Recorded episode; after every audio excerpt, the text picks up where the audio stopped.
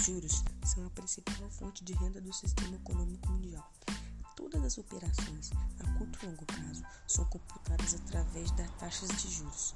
Os bancos e as criadoras e os comércios com próprios utilizam os juros na negociação com seus clientes.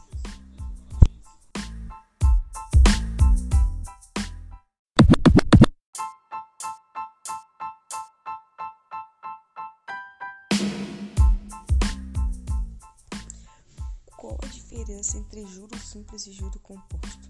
Os juros simples são baseados no total de um valor de um empréstimo ou depósito, enquanto os juros compostos se baseiam nesse mesmo total, mais os juros que se acumulam em cada período.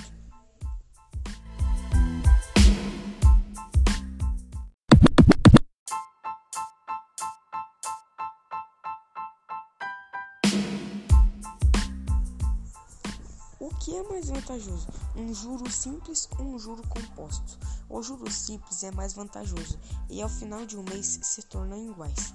Mas a partir do primeiro mês, o juro composto se torna mais atrativo, ou seja, mais vantajoso.